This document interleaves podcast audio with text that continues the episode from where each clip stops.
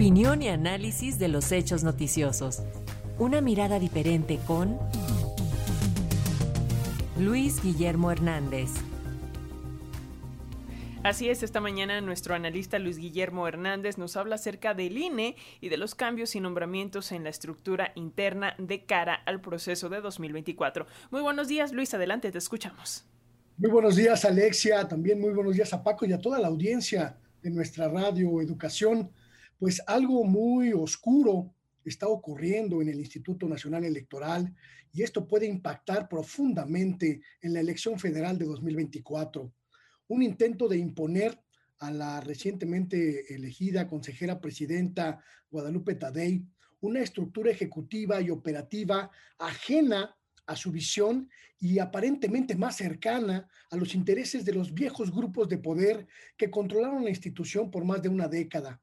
El nombramiento del Secretariado Ejecutivo del Instituto Nacional Electoral, quizá el cargo más relevante de la institución porque opera la estructura administrativa y también la estructura organizativa de las elecciones federales, que es además pues una prerrogativa del consejero o consejera presidenta del instituto, fue rechazado por un bloque de consejeros que palabras más o palabras menos prácticamente le advirtieron a Tadei que no van a aprobar un nombramiento que no sea que no sea de su total y absoluto agrado.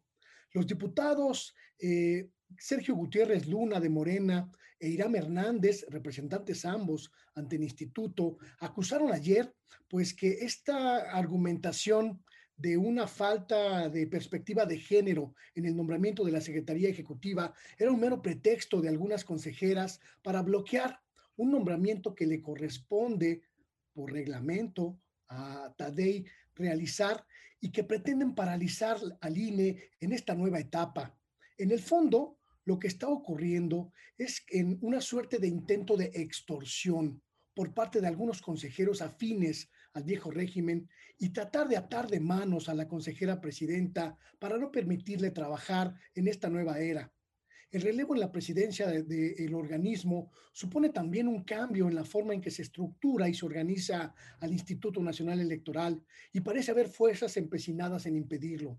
Se pretende imponer a Tadei una estructura que le permita continuar al INE con aquella línea que trazaba un poco hacia el golpeteo cuando era encabezado por Lorenzo Córdoba y mantener a la institución como una especie de coto de poder para unos cuantos. La revelación ayer de que el exsecretario ejecutivo de la institución, Edmundo Jacobo, creó un despacho de litigio electoral privado, acompañado por cuatro ex, eh, exfuncionarios de la institución que recientemente se separaron de sus cargos, es la evidencia más clara de que el INE se convirtió en un negocio lucrativo para un pequeño sector de funcionarios y especialistas en el tema, en una institución que parece más ser perniciosa para la mayoría y ajena a su naturaleza de neutralidad e imparcialidad electoral.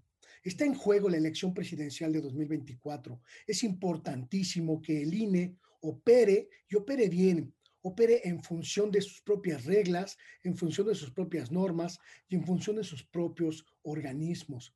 La presencia de una nueva presidencia en el Consejo General obliga a un cambio en todas las áreas y ese cambio debe estar acompañado de la visión que la propia consejera presidenta tenga derecho a, establecer y a plantear.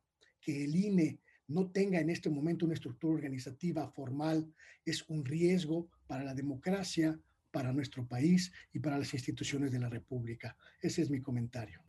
Te agradecemos, Luis Guillermo. Vamos a seguir pendientes y, bueno, sin duda, calientita la información. Un abrazo para ti. Muy buenos días. Hasta pronto. Hasta pronto.